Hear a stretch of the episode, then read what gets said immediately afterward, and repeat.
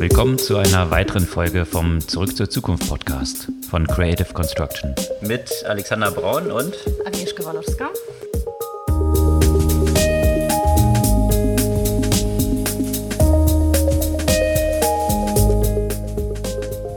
Was gab es Neues letzte Woche? Ja, einige neue Sachen, wie diejenigen, die mit mir schon auf den sozialen Medien vernetzt sind, wahrscheinlich mitbekommen haben, bin ich ab dem 1. April nicht mehr bei Creative Construction und Capco, sondern gründe jetzt eine neue Firma, zu der kommen irgendwann mal ein paar Neuigkeiten, wenn wir soweit sind. Wir sind jetzt gerade damit beschäftigt, Geld zu raisen. Also auf jeden Fall ein Schritt nach den vielen Jahren, in denen wir Creative Construction aufgebaut haben, verkauft haben. Und jetzt ist Zeit für was Neues. Für ein neues Kapitel. Und da trudelten natürlich auch schon eine ganze Menge Fragen an einen auf die Ankündigungen, wie es weiter mit dem Podcast aussieht. Und da können wir alle beruhigen. Den Podcast wird es weitergeben, wie gewohnt, jede Woche am Dienstag. Der gleichen Besatzung. Exakt.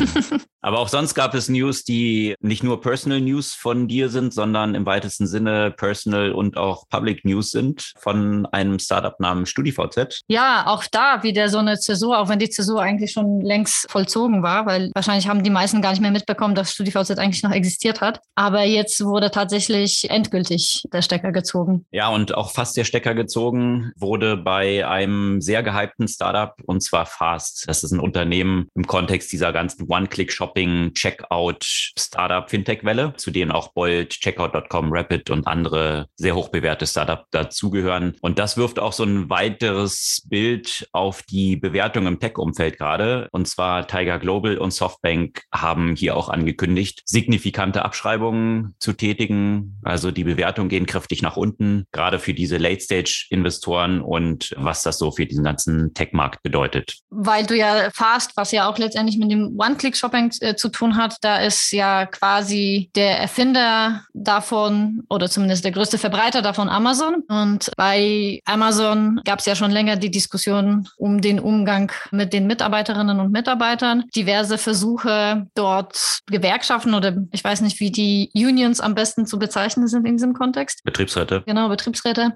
Und nun ist das tatsächlich in Staten Island erfolgreich geworden. Und was bedeutet das eigentlich? Und erfolgreich mit einem bestimmten Ort verbunden ist Tesla und zwar mit dem Ort Berlin-Grünheide außerhalb von Berlin in Brandenburg. Hier gab es gute Zahlen von Tesla, die mal wieder Verkaufsrekorde gebrochen haben und das ziemlich antizyklisch im Vergleich zu anderen großen Automobilherstellern, was es damit so auf sich hat und was die Details davon sind. Apropos Tesla, da ist der Gründer Elon Musk immer wieder in Medien, immer wieder mit zum Teil seltsamen Äußerungen unterwegs, aber an einer Stelle hat er tatsächlich auch den Beitrag offenbar geleistet, den er versprochen hat und da erzählen wir gleich, welche Rolle er mit seinem Company Starlink darin hat, das ukrainische Internet weiter am Laufen zu halten. Und natürlich gibt es auch rund um den Krieg weitere Themen, die mit Technologie verbunden sind. Über die anderen Neuigkeiten,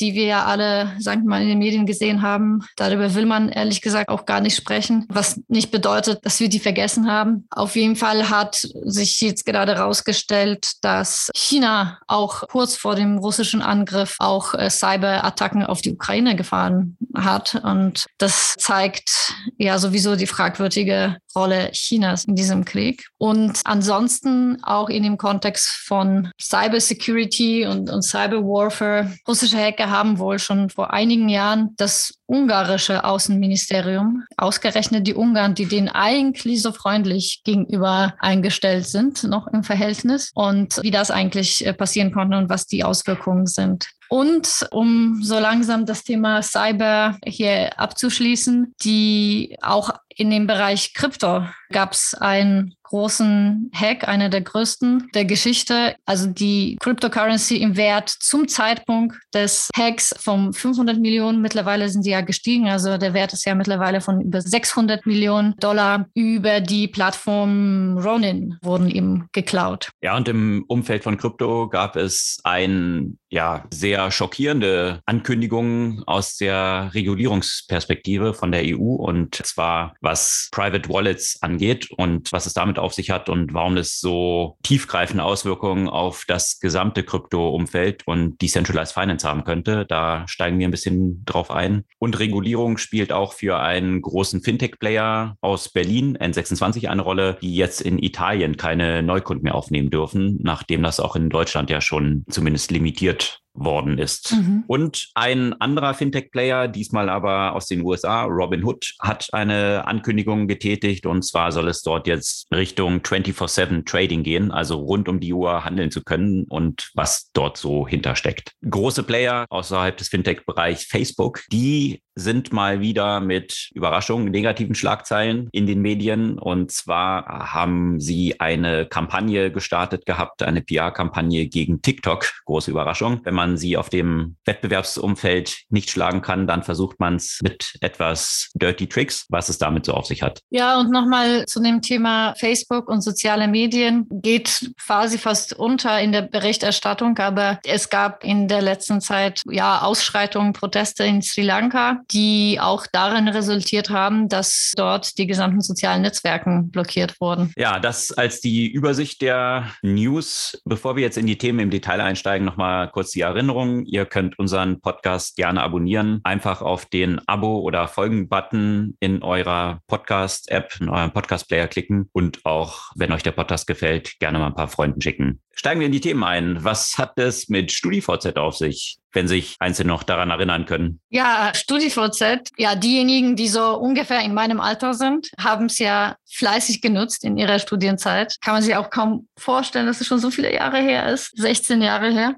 dass ich dort auch angefangen habe zu arbeiten. Und irgendwann war es klar, denke ich, dass der Kampf gegen Facebook ja endgültig verloren ist. Also seit bestimmt über zehn Jahren hat StudiVZ nicht mehr die Rolle gespielt, was aber nicht heißt, dass es abgeschaltet wurde, sondern vor allem die Plattform MeinVZ war noch ein Ort, wo relativ viele Social Games gespielt wurden und damit wurde sogar noch Geld verdient. Allerdings natürlich war das überhaupt nicht mehr das Publikum, Wachstum und auch nicht das Geschäftsmodell, an das das ja ursprünglich ausgerichtet wurde. Trotzdem wurde es halt weiterhin genutzt. Und diese Social Games sollen ja auch weiter aufrechterhalten werden und migriert werden. Aber bei StudiVZ, bei der Plattform, wird jetzt wirklich endgültig der Stecker gezogen. Die Plattform wurde ja auch technisch ja auch gar nicht mehr modernisiert, auch nach so vielen Jahren. Ich weiß gar nicht, was es da noch so zu modernisieren gäbe, so stark, wie sich die Technologie mittlerweile ja nach vorne entwickelt hat. Keine Ahnung, wann das letzte Mal irgendein großer Update dort stattgefunden hat. Auf jeden Fall ist es sicherlich für die vielen Leute, mit denen ich damals dort gearbeitet habe, sicherlich ja auch für die Gründer trotzdem noch so ein Moment, wenn das dann wirklich endgültig abgeschaltet wird, stellt ja sicherlich auch eine Zäsur dar, auch wenn das bis dato trotzdem nur so ein Geist war. Ja, schon faszinierend, eben diese Entwicklung auch zu sehen. Jetzt ist natürlich das vollkommen klar. Damals, als Facebook versuchte, in den deutschen Markt zu kommen, war StudiVZ natürlich hier in Deutschland noch absolut dominant und es war bei weitem nicht ausgemacht, dass Facebook geschaffen würde. Ich kann mich noch gut erinnern, als Mark Zuckerberg dann auch in Berlin war und Facebook ja auch überlegt hatte, StudiVZ zu kaufen. Da ja, war es durchaus noch fraglich und die Samwas sind ja damals dann umgeswitcht, nachdem sie zunächst StudiVZ finanziert hatten und dann an Holzbrink verkauft hatten und dann hat es ziemlich Schlagzeilen gemacht, weil sie recht viel Geld in Facebook gesteckt haben. Und da gibt es auch eine Parallele, die, die wir nachher nochmal aufgreifen können zu Tesla. Nämlich damals hatte ein Freund von mir einen Anruf dann von Oliver Samba bekommen, dass Mark Zuckerberg gerade in Berlin sei und der müsse ihn so ein bisschen unterhalten und hat den dann aufgegabelt und ist mit Mark Zuckerberg damals ins Berghain gegangen. Äh, das kann ich auch. Äh, und der wurde reingelassen. Ja, die wurden reingelassen und das scheint ein bisschen anders verlaufen zu sein als jetzt letztes Wochenende mit Elon Musk, der anscheinend nicht ins Berg eingekommen ist er es versucht hat. Aber das greifen wir nachher bei den News rund um Tesla nochmal auf. Ja, rund um das Thema von Implosion von erfolgreichen Startups. Das kann man ja durchaus bei StudiVZ so sagen, wobei sie natürlich eine sehr erfolgreiche Zeit hatten. Sieht es bei einzelnen Startups im Tech-Umfeld ein bisschen anders aus und zwar Fast. Ich weiß nicht, ob du von Fast schon mal gehört hast. Du hast vielleicht wahrscheinlich von Playern wie Checkout.com mhm. und Bolt gehört, die Klar. ja mit über 10 Milliarden, Bolt glaube ich zuletzt mit 11 Milliarden bewertet waren. Fast ist auch ein Wettbewerber in diesem Umfeld von One-Click-Shopping oder Checkout-Fintechs. Also worum geht's dort? Alle kennen wahrscheinlich dieses Checkout-Experience bei Amazon Amazon, One-Click-Checkout. Man hat seine Daten bei Amazon schon hinterlegt, muss einfach nur noch einmal auf Kaufen klicken und schon ist das Ganze erledigt. Und das ist natürlich eine Schwierigkeit, wenn man so auf anderen Webseiten einkauft. Da muss man sich dann in der Regel, wenn man dort noch keinen Account hat, dann erstmal einen Account anlegen, dann die ganzen Zahlungsdaten eingeben und so weiter. Also es sind halt viele Schritte erforderlich, um überhaupt bezahlen zu können. Und da gibt es viele Statistiken zu, dass bis zu 70 Prozent in diesem Prozess den Kauf abbrechen. Und da haben sich ein paar Startups überlegt, man könnte doch so einen übergreifenden Checkout bauen, den sämtliche E-Commerce-Player bei sich ein binden können. Dort wären dann die ganzen Nutzerdaten hinterlegt, die Zahlungsdaten hinterlegt und dementsprechend würde man dann ein Amazon-ähnliches Checkout-Experience für alle anderen E-Commerce-Player schaffen. Und das ist natürlich eine super Story gewesen, große Bewertung. Und jetzt stellt sich aber was ganz Interessantes raus. Und zwar dieses Startup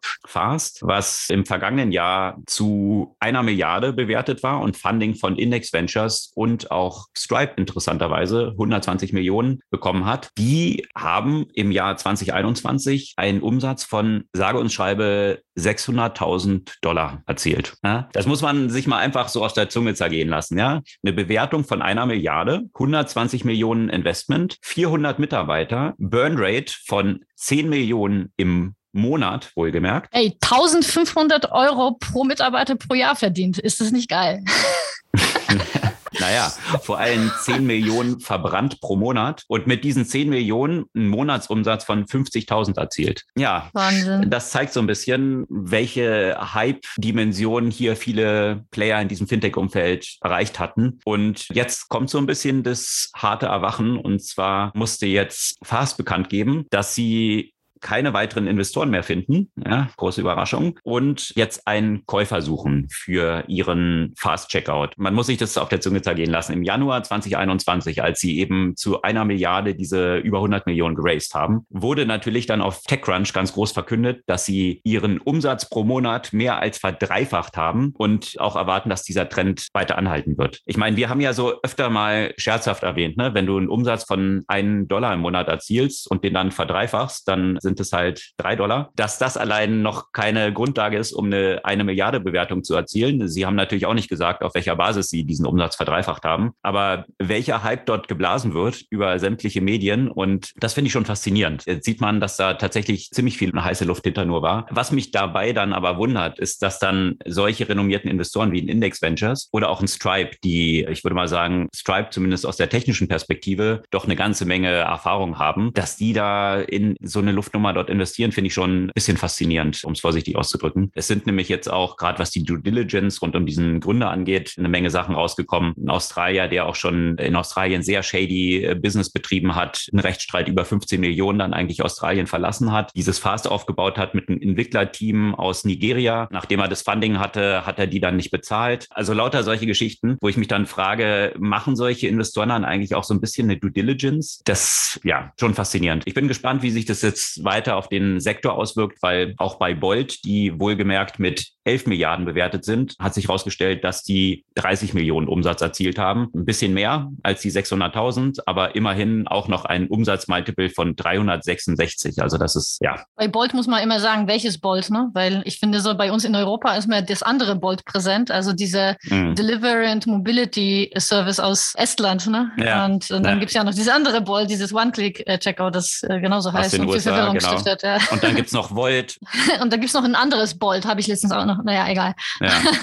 Und dann gibt es eben Volt mit W und Volt, Volt mit, V, v. gibt es auch noch. Genau. Und naja, also viel Verwirrung, aber zumindest anscheinend auch Verwirrung bei den Investoren. Die Bewertungen, die hier bezahlt wurden, das ist ziemlich klar, dass es wahrscheinlich sich kräftig reduzieren wird. Und das spiegelt sich auch in einer Reihe von anderen News vergangener Woche wieder. Eine der größten Investoren in diesem Umfeld, gerade was Late-Stage-Finanzierung angeht, äh, natürlich Tiger Global und Softbank, die mussten erhebliche Einbußen bekannt geben. Also Tiger Global hat in einem zentralen Hedgefonds, den sie so laufen haben, eine Bewertungsanpassung von 34 Prozent bekannt gegeben. In diesem Fund sind so Investments drin wie ByteDance, Stripe, Checkout.com. Ja, da haben wir ihn wieder, so einen Checkout-Player. Und Databricks, also hochgejubelte Companies, die jetzt kräftig angepasst wurden, was die Bewertung angeht. Hier bin ich auch gespannt. Stripe, die sind ja mit 100 Milliarden bewertet, wie es dort dann künftig so aussehen wird. Also Tiger Global scheint es schon mal angepasst zu haben. Man weiß aber nicht, welche, aufgrund welcher Startups jetzt in diesem Fund. Und auch Softbank hat jetzt einen, ja, Hedgefonds in den USA liquidiert und sechs bis sieben Milliarden abgeschrieben an Tech-Investments, die hier in Nasdaq-Companies oder noch Private Companies, die Richtung Nasdaq dann gestrebt hätten, verzeichnet und auch bekannt gegeben, dass sie jetzt nicht mehr so aggressiv investieren werden. Und das ist natürlich jetzt schon die Frage, diese beiden Player, gerade Tiger Global und Softbank, sind ja maßgeblich dafür verantwortlich, dass die Bewertungen in der letzten Zeit solche Dimensionen erreicht hatten im Tech-Umfeld, wie es der Fall war. Und wenn die beide jetzt sagen, sie drosseln das jetzt etwas, welche Auswirkungen das auf die, die ganzen Tech-Sektor von Startups dort in diesem Umfeld haben wird. Du planst ja auch etwas zu gründen. Vielleicht kann man soweit schon sagen, wird sich wahrscheinlich auch im Fintech-Umfeld abspielen. Genau. Da scheint es zumindest noch so zu sein, dass in diesen frühen Runden äh, noch keine starke Bewertungsanpassung stattgefunden hat, aber mehr so der Late Stage, wo eine direkte Vergleichbarkeit mit den Companies, die schon public sind, die kommen natürlich in den Bewertungen kräftig unter Druck und da wird sich zeigen, wie sich das dann vielleicht auch in, in weitere Runden in diesem Markt auswirken wird, weil natürlich in der letzten Zeit auch Tiger Global und auch Softbank immer früher reingegangen sind, zunehmend und das wird sich wahrscheinlich auch etwas reduzieren. Ja, aber ich finde auf die Early Stage, also ja, auch wenn du sagst, es hat noch keine Auswirkung, aber natürlich hat es Auswirkungen auch auf die Gründer und auch so ein bisschen ein Stück weit auf die Art zu denken, weil es wurden ja auch unfassbar große Runden ja auch, auch geraced, auch schon super Early Stage und das ist auf der einen Seite natürlich, ja, super, du kannst ja von Anfang an richtig Gas geben, auf der anderen Seite hast du immer das Problem, dass du im Zweifel deine Bewertung halt anpassen musst und, und zwar nicht nach oben, äh, wenn du, wenn du wieder Geld mhm. brauchst, wenn du schon so enorm überbewertet wurdest, in Anführungszeichen am Anfang. Ich denke, das zeigt dir aber auch ein Stück weit, dass, also wenn du wirklich ein Business aufbauen willst, dass du dir schon so eine Sustainable Plan eigentlich überlegen solltest, wie du ja auch mit welchen Bewertungen und wie viel Kohle du wirklich, wirklich aufnimmst, wenn man die Möglichkeit hat, ja. Sehr relevanter Punkt und eben was viele Leute nicht berücksichtigen. Man feiert ja immer diese Investmentrunden und diese krassen Bewertungen. Bloß was dort dahinter steckt, sind ja auch Liquidation Preferences. Das heißt, mhm. wenn man so viel Geld raised, führt es ja in der Konsequenz nachher auch dazu, wenn man nachher diese Bewertung nicht halten kann und irgendwie dann mal ein Exit-Event hat, dass die Investoren, die so viel Geld dort reingelegt haben, als erstes Jahr mal entschädigt ja. werden. Also diese 120 Millionen, die jetzt in hier sowas wie fast geflossen sind, das werden die Investoren als erstes Jahr rausnehmen. Und die Frage ist dann, wie viel bleibt danach dann noch übrig? Und, und das ist natürlich immer, genau, das ist dann immer so ein bisschen die Kehrseite. Also ich glaube, so ein Gründer wird trotzdem fein sein. Der wird wahrscheinlich zu dieser Bewertung schon ein paar Secondaries, also das heißt selber schon ein bisschen Geld vom Tisch genommen haben. Also letztendlich die lange Nase haben dann am Ende die Mitarbeiter und die hier mit Stock Options irgendwie drin sind, die dann unter Wasser sind. Aber was ich auch gehört habe, ist, wie du es halt beschrieben hast, häufig scheint es noch nicht so in diesen frühen Runden auf die Bewertung gedrückt zu haben, aber es gibt weniger Termsheets. Also wo man früher aus zehn auswählen konnte, sind es jetzt wohl nur noch zwei, aber häufig noch zu ähnlichen Bewertungen. Aber mal schauen, wie sich das so anpassen wird. Ich werde berichten. genau, genau. Ja, was so Highflyer im Tech-Umfeld angeht, wir hatten ja gerade One-Click-Checkout, der Erfinder davon, Amazon, da gab es auch News aus den USA, oder? Ja, also wir haben ja immer wieder darüber berichtet, weil es diverse Versuche äh, natürlich gab, die eben Labor Unions zu gründen, die Amazon ja versucht hat, Ehe zu unterdrücken, auch mit so ganz, ganz unterschiedlichen Methoden. Wir haben ja auch diskutiert, inwiefern das ja, sagen wir mal, ja auch einseitig ist, da Amazon ja auch eigentlich über den Markt oder deutlich über den Mindestlohn ja auch, auch gezahlt hat. Ich denke aber, gerade wenn man die Größe von Amazon betrachtet, und Amazon ist jetzt der zweitgrößte Arbeitgeber in den USA, das muss man sich auch an der Zunge zergehen lassen, ja, also mit den ganzen, mit den ganzen Lagern und so weiter, die stellen enorm viele Menschen ein. Und so ein Betriebsrat, da geht es jetzt nicht nur ausschließlich um dieses Thema Mindestlohn und Bezahlung, sondern grundsätzlich um eine Mitarbeiterbeteiligung. Und ich finde, bei einem Laden, der so groß ist und so eine große Auswirkung hat, das hat schon auf jeden Fall seine Richtigkeit, dass die Mitarbeiter und Mitarbeiterinnen, und zwar nicht nur die in den spannenden Tech-Positionen sitzen, dort auch ihre Stimme haben. Und das ist jetzt eben tatsächlich in dem Warehouse in Staten Island erfolgt. Schauen wir mal, was das für Auswirkungen haben wird. Also es hat ja auch wohl tatsächlich die Problematik, die, von der wir auch berichtet haben bei Amazon rund um die Pandemie und die Arbeitsbedingungen zu dieser Zeit, dort sicherlich auch eine Rolle gespielt, dass die Mitarbeiter und Mitarbeiterinnen da ja auch stärker tatsächlich was sagen haben wollten, was gerade die Arbeitsbedingungen angeht. Ja, das Thema Betriebsrat ist ja in Deutschland sowieso nicht so der Diskussionspunkt, zumindest was etablierte genau. Unternehmen angeht, wie es Amazon ja ist. Da ist es in Deutschland ja ganz normal, in den USA nicht unbedingt so. Und besonders im Tech-Umfeld, da hat man ja auch in Deutschland sehr harte Kämpfe, gerade bei so Startups gesehen, ob das jetzt Gorillas ist, ob das N26, die ja auch ihre Betriebsräte gründen wollten und dann auch haben, aber wo es sehr, sehr starke Gegenwehr von den Gründern gegen solche Betriebsräte eben gab. Da kopieren sie so ein bisschen, was auch die Tech-Player in den USA natürlich tun und tun nichts versuchen, eben Betriebsräte zu vermeiden. Ja, ein wichtiger Player in diesem Umfeld, der so auf Kriegsfuß mit Betriebsräten steht, ist auch Tesla und Elon Musk. Und da gab es ja auch eine Reihe von interessanter News. Ich weiß nicht, in Berlin haben ja die Clubs vergangenes Wochenende endlich wieder geöffnet. Ich weiß nicht, bist du feiern gewesen? Hast Elon Musk irgendwo getroffen? Nee, nee, ich bin nicht. Es, es, es, ich bin jetzt, äh, ich habe in zwei Wochen meinen vorerst letzten Ironman. Da passt das Feiern ja nicht so ganz gut zusammen. Ja, weil Elon Musk, er hatte getwittert jetzt übers Wochenende Berlin Rocks. Mhm. Ja, also er scheint großer Berlin-Fan zu sein, was nicht nur damit zu tun hat, dass sein Werk in Grünheide jetzt geöffnet ist, sondern auch damit zu tun hat, dass er ja Techno-Fan ist und da ist Berlin natürlich eine ganz gute Destination. Und er scheint wohl eine ziemlich hartes, ein ziemlich hartes Wochenende hier in Berlin durchgezogen zu haben. War am Freitag wohl im KitKat und ist dann am Samstag in Sisyphus gezogen, ein anderer legendärer Elektroclub hier in Berlin und wollte dann wohl ins Berghain und dann hat er getwittert, er hat ein Peace Sign auf der Wand vom Berghain gesehen und hat sich dann entschieden, nicht reinzugehen, weil er dieses Wort hasst. Also alle, die für Peace sind, wie er es natürlich auch ist, die müssen dieses Wort nicht in den Mund nehmen. Und wer das doch tut, der, naja, hat irgendwie so ein bisschen eine merkwürdige Auffassung. Also so zumindest Elon Musk Einordnung, wo dann viele etwas suffisant geantwortet haben, ob Elon Musk wohl beim Berghain an der Tür abgewiesen wurde und deswegen versucht jetzt das so ein bisschen umzudrehen und das auf die eigene Entscheidung, dass er da gar nicht rein wollte, zu schieben. Würde mich auch nicht wundern. das wäre auch mal lustig, dass er im Berghain abgewiesen wird. Aber muss auch irgendwie lustig sein, dann irgendwie Elon Musk zum KitKat zu begegnen. Ja, witzig. Auf jeden Fall waren das aber nicht die einzigen News, die es rund um Elon Musk und Tesla äh, gab, richtig? Genau. Die wahrscheinlich relevantere News als seine Party, äh, sein Party-Exzesse oder Partyverhalten. Ich weiß es nicht, ob das Exzesse waren. Das mag ich nicht beurteilen. aber ich war ja, vielleicht warst du ja im KitKat und weiß mehr davon. Nicht an so, so. Wochenende, ne, aber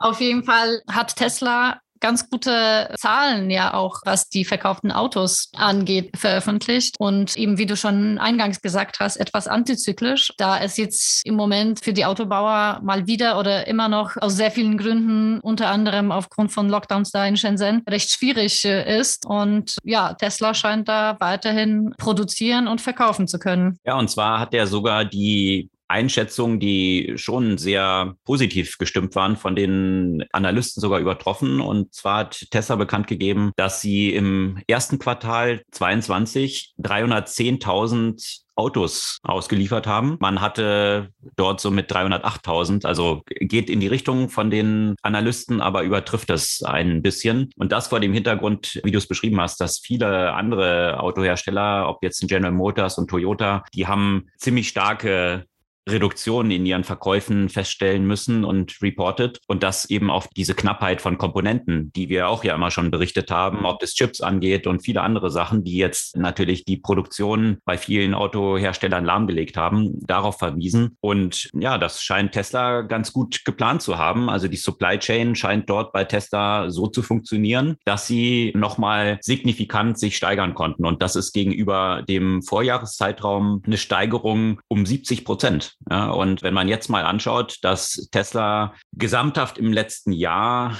so um eine Million Autos verkauft hat und jetzt allein diese Fabrik in Grünheide damit plant, 500.000 dieser neuen Modelle des Tesla Y pro Jahr produzieren zu können, dann kann es durchaus realistisch sein, dass Tesla im nächsten Jahr zwei Millionen Fahrzeuge verkauft. Und das ist natürlich schon wahrscheinlich auch mit ein Grund, weswegen die Aktie von Tesla aktuell ganz knapp unter dem All-Time-High jetzt notiert, die gerade in diesem Umfeld von eingebrochenen Bewertungen zeigt das so ein bisschen, dass hier das Sentiment rund um Tesla sehr positiv ist. Ja, und wenn es weiter auch in der Grünheide tatsächlich so gut läuft, dann wird das Partyvolk Elon Musk vermutlich häufiger mal irgendwo begegnen.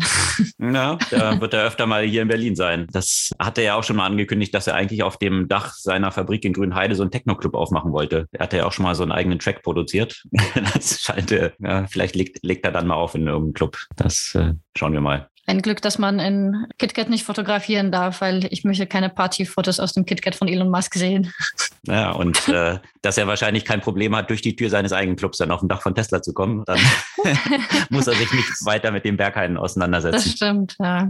Aber Elon Musk äh, ist ja natürlich nicht nur Tesla, sondern er hat ja viele andere Unternehmen ja auch äh, gegründet, die ja ein Stück weit bandbrechend sind und auch eine große Rolle in der aktuellen Situation spielen können. Schon ziemlich zum Anfang des Krieges hat der äh, Digitalminister der Ukraine Elon Musk dazu aufgefordert oder den darum gebeten, sein Starlink quasi dafür zur Verfügung zu stellen, um die Internetinfrastruktur aufrechtzuerhalten in der Ukraine. Und äh, das hat er tatsächlich gemacht. Die Firma hat ziemlich schnell etwa äh, 2000 Satelliten quasi dafür zur Verfügung gestellt, um eben die Internetversorgung äh, sicherzustellen. Allerdings ist es natürlich nicht das Einzige, was das Internet in der Ukraine weiterhin am Laufen hält. Und da gab es einen interessanten Beitrag tatsächlich von Sascha Lobo, der das aufbröselt. Äh, den verlinken wir natürlich, weil äh, da spielen eben unterschiedliche Faktoren eine Rolle. Ein interessanter Aspekt ist aber auch tatsächlich, dass das Internet in der Ukraine sehr dezentral, also die Internetinfrastruktur sehr dezentral verläuft, im Gegensatz zum Beispiel zu Deutschland oder vielen anderen Ländern. Dort gibt es einfach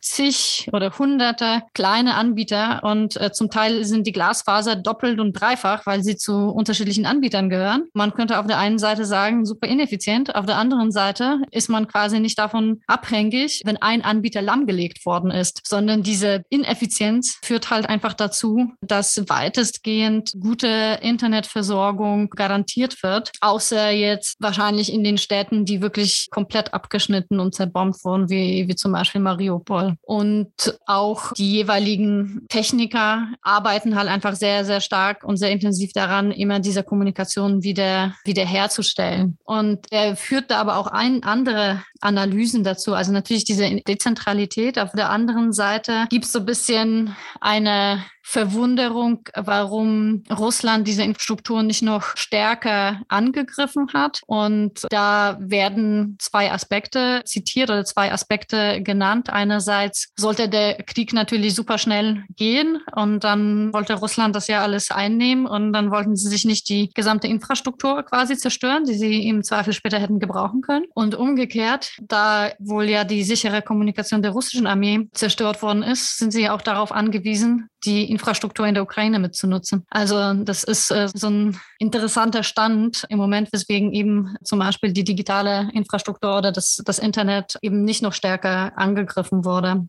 Was man sich ja auch gefragt hat, also ich meine, wir haben ja auch drüber gesprochen, schon am Anfang, schon bevor tatsächlich die militärische Operation angefangen hat, wie stark Russland vor allem Cyberkrieg führen wird. Und dann kann man sich eigentlich schon ein bisschen wundern, dass man nicht noch mehr davon hört und was im Moment die Gründe sind. Ein Aspekt ist sicherlich, dass die Ukraine dafür sehr gut vorbereitet war, weil Cyberkrieg führt Russland gegen die ja schon nicht seit gestern, sondern eben schon seit vielen Jahren, inklusive der Lahmlegung damals von dem Kraftwerk zum Beispiel, das dazu geführt hat, dass Elektrizität großflächig ausgefallen ist. Auf der anderen Seite ist natürlich immer die Frage, ist das vielleicht auch eine Strategie und hat sich Russland schon längst digital Zugang verschaffen und wartet auf einen richtigen Zeitpunkt, um zu so einem digitalen Angriff auszuholen. Ich werde hier nicht in alle Details reingehen, aber wenn jemand das interessiert, kann ich auf jeden Fall empfehlen,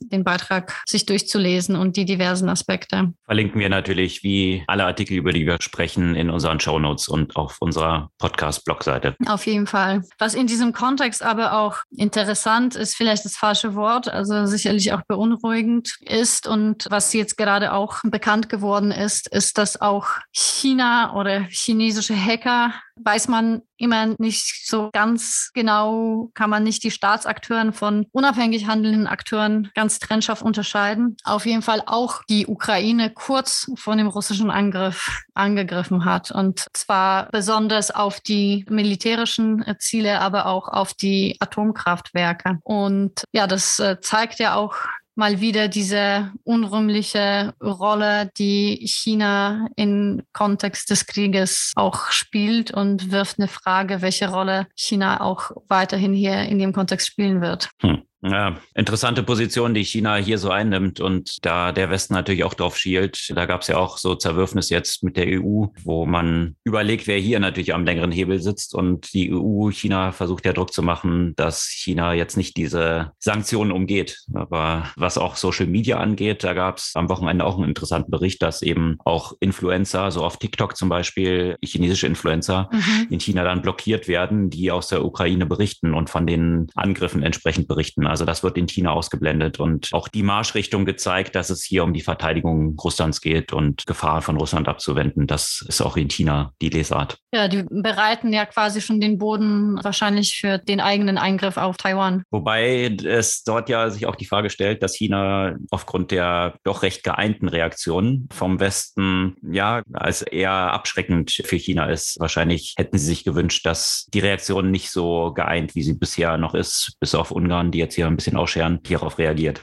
Ja, Ungarn, gutes Stichwort. Gerade die, die immer wieder ausscheren, die doch, sagen wir, für ein europäisches Land oder Land der EU eine erstaunlich russlandfreundliche Politik führen. Nee, nee, nee, die sind nicht russlandfreundlich. Die sind nur in einem Angriffskrieg neutral. Ja, so. ja, ja, genau, genau.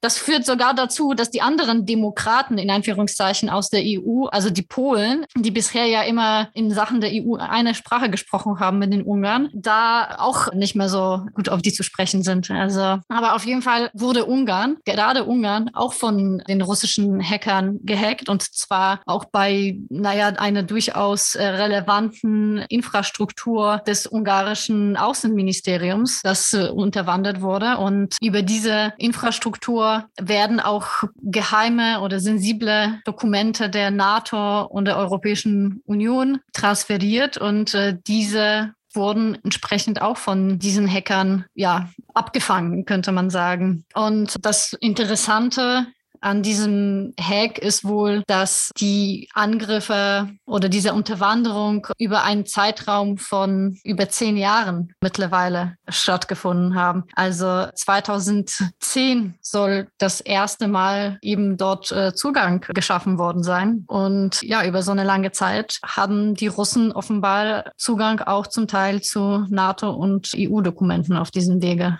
Und das zeigt ja auch, wie langfristig zum Teil ja eben auch natürlich natürlich so ein Cyberwar ausgelegt wird und wie schwer das ja auch ist, sowas zu entdecken, wenn sowas nach zwölf Jahren erst rauskommt. Ja, und die Reaktion von Ungarn und dem neuen und alten Präsidenten wird wahrscheinlich so limitiert sein, wie es auch bisher war, wahrscheinlich. Nehmen wir mal an. Ja, vermutlich wird man, also ich habe jetzt noch keine große Reaktion. Ich glaube, da jetzt gerade noch im Wahlkampf und im Wahlmodus war, äh, wurde das wahrscheinlich wenig thematisiert. Und ich denke, da wird es keine Reaktion, sondern eher ein Versuch, das unter den Teppich zu kehren, wie ich mir das vorstellen kann kann man ja auch auf die russische Lesart aufspringen, dass es natürlich nicht irgendwie State-Sponsored Hacker sind, wenn irgendwas gewesen ist und das, ja. Ja, natürlich, das war ein ganz einfacher Krimineller. Deswegen wollten sie Zugang zum Ministerium haben und zu den relevanten NATO-Dokumenten über die letzten zwölf Jahre. Wahrscheinlich irgendwelche Tschetschenen wie bei Nemtsov oder so. Ja, ganz bestimmt. Oder man wird ja sogar in Russland jetzt jemanden dafür verhaften, um zu zeigen, dass sowas nicht toleriert. Genau, dass sowas nicht toleriert wird, ja. Was man ja auch schwer unter den Teppich kehren kann, ist auf jeden Fall auch der Hacker Angriff, der auf Ronin stattgefunden hat. Da wurden zu dem Zeitpunkt des Hacks eben 500 Millionen Dollar in Krypto gestohlen. Da Krypto jetzt gerade gut nach oben geht, sind sie jetzt mittlerweile schon über 600 Millionen wert.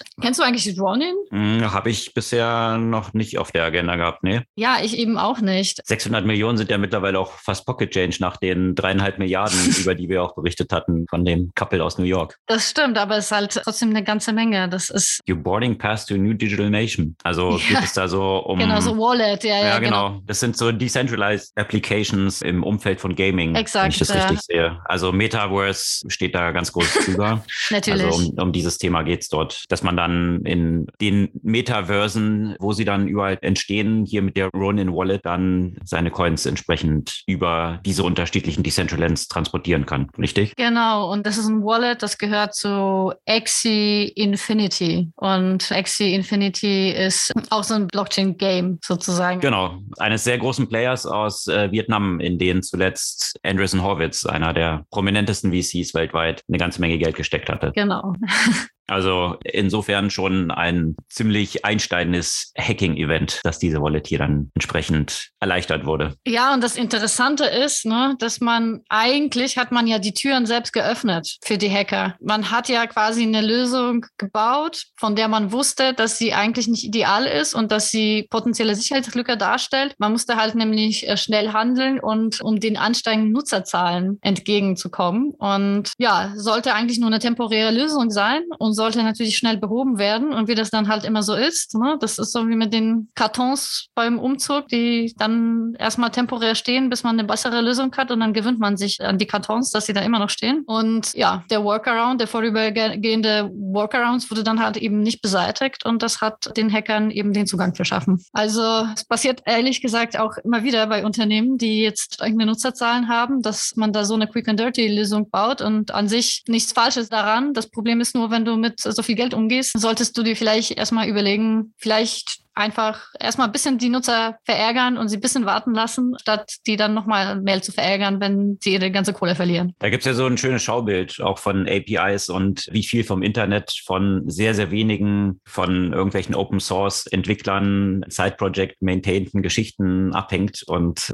da hatten wir auch schon mal von berichtet, wo dann Security-Probleme sich plötzlich dann über eine große Anzahl von Unternehmen ausweiten, die eben auf bestimmten APIs dann fußen. Und ja, großes Thema von Wallets, die jetzt hier entsprechend compromised sind, gibt es auch aus EU-Regulierungskreisen. Vergangene Woche gab es dort eine für das gesamte Krypto- und Decentralized Finance, also DeFi-Umfeld, sehr schockierende Gesetzgebung. Und zwar sollen Wallets künftig auch diesem Anti-Money-Laundering-Richtlinien unterliegen, Know Your Customer und so weiter. Also vielleicht ganz kurz dort zum Hintergrund. Grundsätzlich gibt es ja die Crypto-Exchanges. Dort hat man ja zentralisierte Wallets sozusagen. Also wenn ich über Coinbase oder andere Kraken handle, dann muss ich mich als Nutzer identifizieren. Also ich muss meinen Ausweis hochladen und unterliege damit gleichen Know Your Customer Kriterien wie sonst auch Banken. Und das war am Anfang ja hier ziemlich Wild West. Da war das auf diesen Plattformen nicht der Fall. Und viele kämpfen auch noch so ein bisschen damit, Binance und hin und her, die zunächst mal eben das nicht identifiziert haben, jetzt über Regulierung das nachträglich müssen. Aber abgesehen von diesen zentralisierten Wallets kann man als Nutzer natürlich auch die Kryptos ja privat halten. Also eine eigene private Wallet haben, ob das jetzt ein Hardware-Wallet ist oder wo auch immer man das entsprechend aufbaut. Und was man so privat hält, da ist ja keine Identifizierung notwendig. Und hier gibt es eine ganze Reihe von Player, die gerade in dieses Feld gehen wollten mit Decentralized Finance. Das ist ein großes Trendthema. Und jetzt ist mit dieser EU-Regulierung dem Ganzen eigentlich ein Riegel vorgelegt, weil jetzt Plattformen plötzlich dafür verantwortlich sind, wenn Geld oder Krypto vielmehr aus diesen zentralisierten Wallets überwiesen werden in andere Wallets Wallets. Es muss jeweils stets bekannt sein, wer der Empfänger ist. Also die Person identifiziert, die die Owner dieser Wallet sind. Und ähnliche Regulierung hat es auch schon in anderen Ländern gegeben, zum Beispiel in Kanada, wo Nutzer plötzlich überrascht waren, wenn sie aus Coinbase an eine andere Wallet Krypto rüberschieben wollten. Dann kam erstmal eine Meldung von Coinbase, dass sie den Namen und die Adresse des Empfängers angeben müssen. Also bei Beträgen, die 1000 Dollar überschreiten,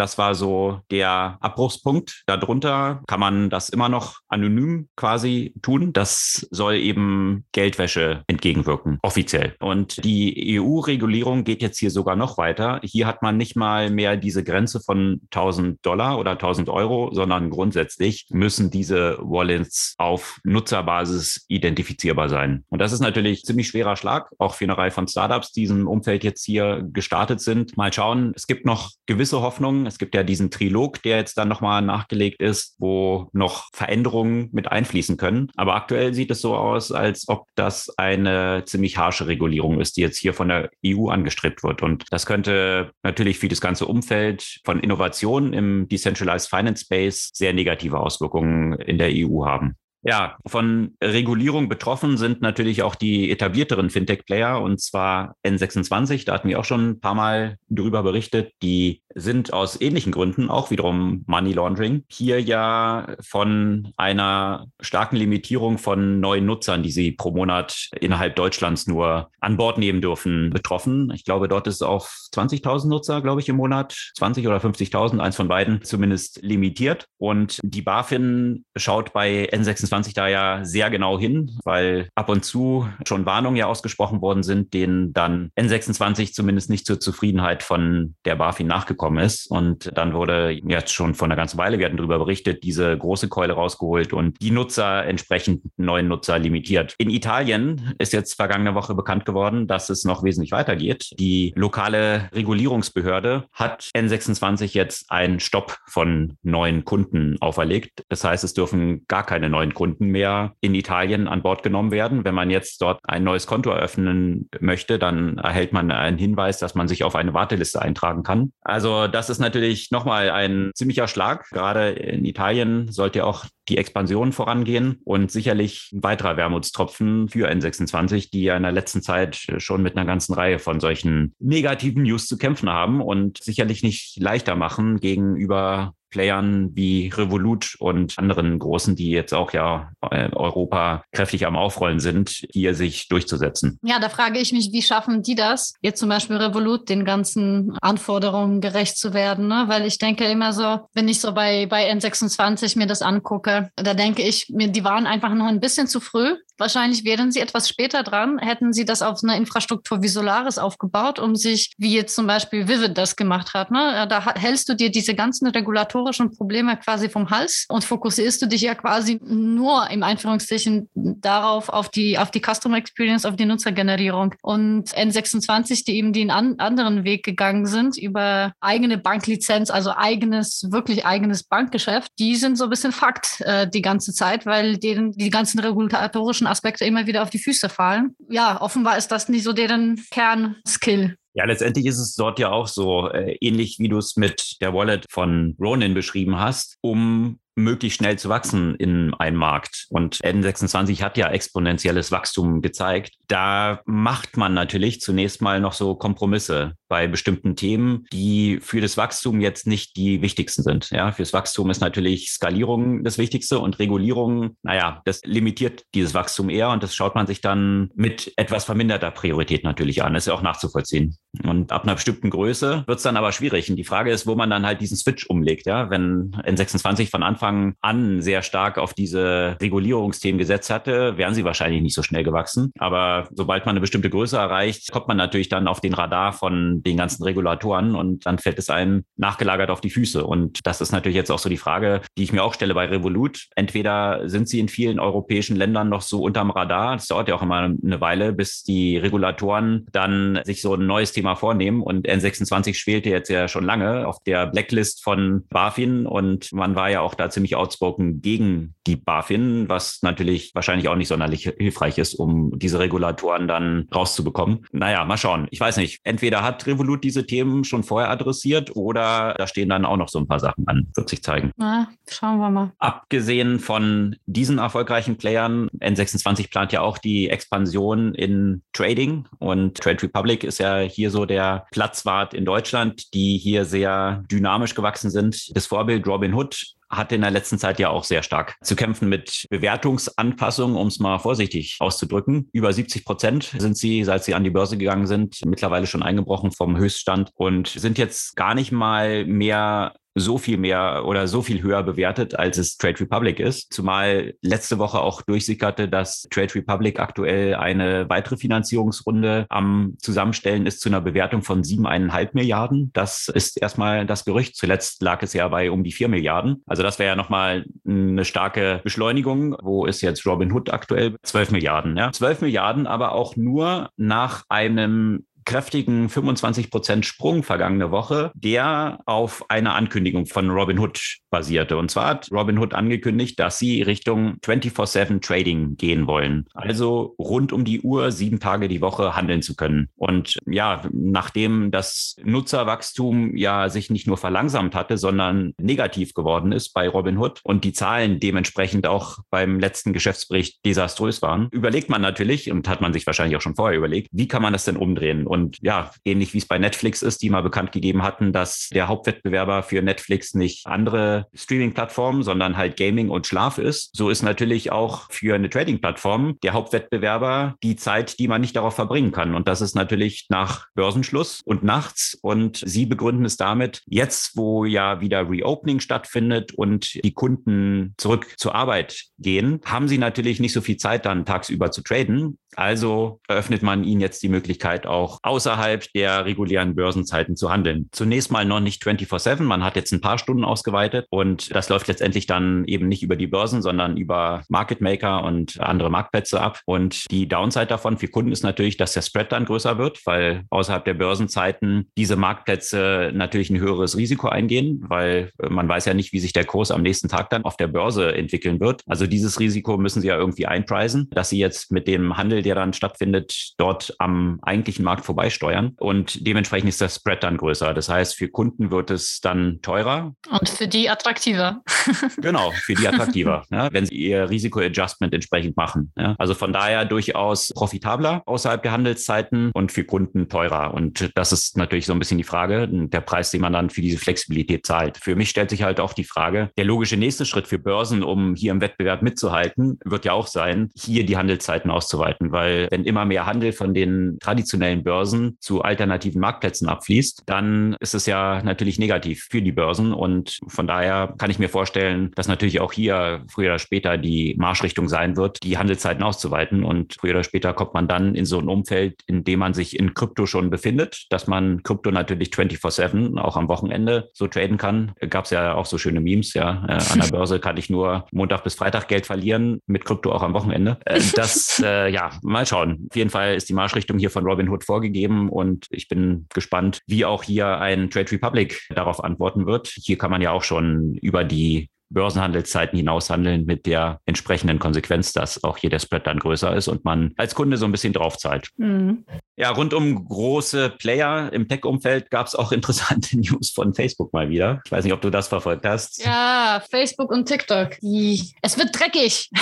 mm, genau. Also Facebook ist ja seit langem nicht dafür bekannt, dass sie ja besonders sauber spielen und eben auch äh, PR entsprechend einsetzen. Das kann man ja die letzten Jahre so ein bisschen sich sämtliche Artikel dazu anschauen, wie sie auch immer versucht haben, Kritiker zu diskreditieren, indem sie zum Beispiel eben versucht hatten, George Soros hier, der Facebook ja auch kritisiert hatte, mit antisemitischen Tendenzen in Verbindung zu bringen, was natürlich ziemlich haarsträubend ist, wenn man weiß, dass George Soros jüdisch ist. Aber das nur nebenbei. Jetzt hat man versucht, TikTok an den Pranger zu stellen und es ist rausgekommen, dass ein PR-Unternehmen beauftragt wurde, negative Schlagzeilen für TikTok zu erzeugen. Und konkret wurden da auch genannt, sollten zum Beispiel sollte es daran gemessen werden an Leserbriefen, die eingehen bei Zeitungen, die TikTok kritisieren. Also da würde halt die PR-Agentur rangesetzt, Leserbriefe zu schreiben, die dann in Zeitungen veröffentlicht werden sollen, die demonstrieren, dass TikTok ja ganz schlimm ist und die Nutzer abhängig macht. Was sicherlich auch der Fall ist. Nutzer werden dort abhängig, aber das ist so ein bisschen wie jetzt der Crack-Dealer an der Ecke sagt, dass Kokain so schädlich ist äh, wie die Nutzung. Also äh, das so etwa die Dimensionen, in denen man sich hier zwischen Facebook und TikTok bewegt. Beides Sachen, die hochgradig süchtig machen sind und negative Auswirkungen auf das Zufriedenheitsgefühl und das Zufriedenheitsgefühl der Nutzer haben. Also von daher eine interessante Entwicklung. Hier wird mit harten Bandagen gekämpft, weil Facebook natürlich in der letzten Zeit sehr stark verloren hat. Nutzer in den USA, auch ähnlich wie bei Robinhood, die Nutzerzahlen rückläufig sind und TikTok am Boomen ist. Und jetzt versucht man natürlich hier auf diese Weise die Daumenschrauben anzuziehen und vielleicht dann früher oder später auch